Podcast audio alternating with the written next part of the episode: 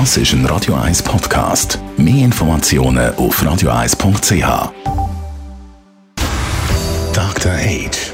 Der Vincenzo Paolino beantwortet die brennendsten Fragen rund ums Leben im Alter. Jetzt auf Radio 1. Ja, Vincenzo Paulino, der Dr. Ainge natürlich auch heute bei mir und wir reden über das Velofahren. Das ist ja eigentlich lang nur für jüngere oder körperlich noch sehr fitte und agile Leute gewesen, aber jetzt mit dem E-Bike-Boom ist es auch noch im höheren Alter möglich zum Velofahren. Das ist natürlich eine wichtige Frage an dich. Was haltest du von dem E-Bike-Boom? Das ist ja auch nicht ganz ungefährlich, wie wir schon öfters so ein bisschen mitbekommen haben.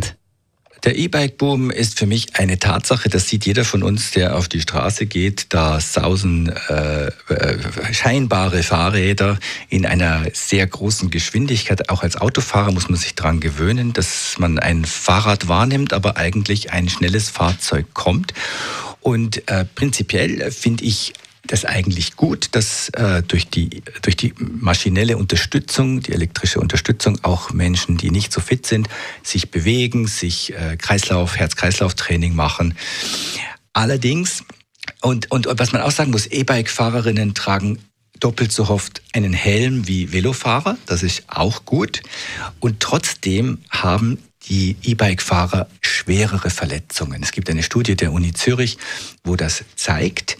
Ähm, und natürlich hängt das mit dem zusammen, mit der Geschwindigkeit, von der ich gerade sprach. Zudem ist es so, dass ähm, die verunfallten E-Bike-Fahrer im Durchschnitt deutlich älter sind als Velofahrer, die verunglücken. Also das spricht für die These, Ältere gehen mit dem E-Bike, fahren sehr schnell, tragen zwar einen Helm, aber sie verletzen sich schwer. Und ich glaube, wir müssen ähm, sagen, dass wenn man sich ein E-Bike anschaffen will, vor allen Dingen, wenn man nicht mehr 35 ist oder so, wo die Reflexe und die Wahrnehmung und alles ist hochalert und dass man sich mit dem Gerät erst einmal in Ruhe auseinandersetzen sollte und vielleicht auch ein Fahrtraining machen sollte und sich auch bewusst machen, äh, als, alterer, als alternder Mensch, hat man viele Vorteile. Ich erzähle das in dieser Sendung immer wieder.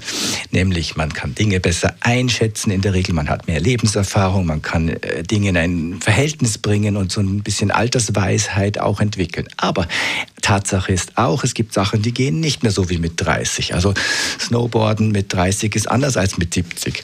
Und Velofahren oder eben E-Bike fahren ist auch anders. Und das ist auch keine Schande, sondern man muss sich auf das einrichten. Und da empfehle ich wirklich einen, einen sanften Einstieg, ein Fahrtraining zu machen, auch mit dem Velohändler zu reden, was kann ich noch machen, damit es eben nicht zu schweren Unfällen kommt und bitte auch überlegen, wie schnell will ich wirklich fahren, denn schließlich hat man ja kein Lederdress an auf dem E-Bike. Das sind definitiv sehr gute Tipps. Es hat alles so ein bisschen seine Vor- und Nachteile. Besten Dank, Vincenzo Paulino, Dr. H. Dr. H. Jeden Sonntag auf Radio 1. Unterstützt von Alma Casa, Wohngruppe mit Betreuung und Pflege rund um Uhr. www.almacasa.ch